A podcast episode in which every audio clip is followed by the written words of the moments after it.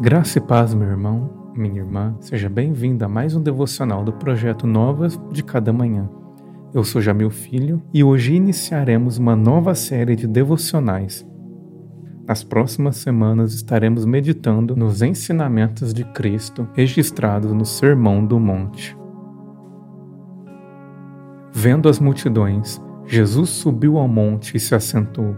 Seus discípulos aproximaram-se dele e ele começou a ensiná-los. Evangelho segundo escreveu Mateus, capítulo 5, versos 1 e 2. O ministério público de Jesus estava em seu auge. O evangelista Mateus nos declara que multidões da Galiléia, Decápolis, Jerusalém, Judéia e regiões para além do Jordão, ouvindo falar dos milagres, vinham para vê-lo. A descrição dada por Mateus é bela aos olhos. O mestre se assenta para ensinar, tal como era costume dos rabinos em suas sinagogas.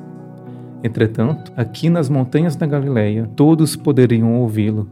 Não haveria retaliações, discriminação ou impedimento algum.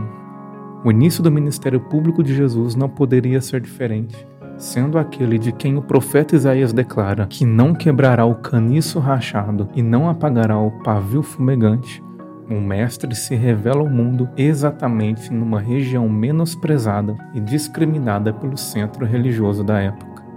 Ele se assenta com quem nenhum rabino ou sacerdote se assentaria e ensina as verdades do reino para aqueles que de outra forma jamais ouviriam. A disposição do próprio rei em anunciar e ensinar nos revela o caráter deste reino ele não quebra os fracos e não apaga os abatidos, mas se coloca ao seu lado a fim de lhes auxiliar e fortalecer. Entretanto, na mesma medida que Jesus abre os braços para todos, ele também se assenta para separar os bons e maus peixes. O Sermão do Monte não é apenas o ensino entregue às multidões, mas também é o que podemos chamar de leis do reino.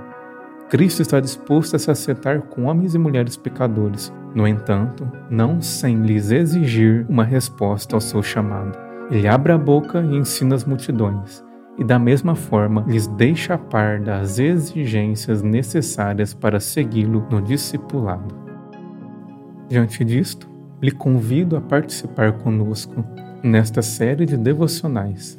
Meditaremos em cada ponto em cada ensino deixado por Jesus no Sermão do Monte. Lhe aguardo nos próximos devocionais da série e que Deus lhe abençoe grandemente.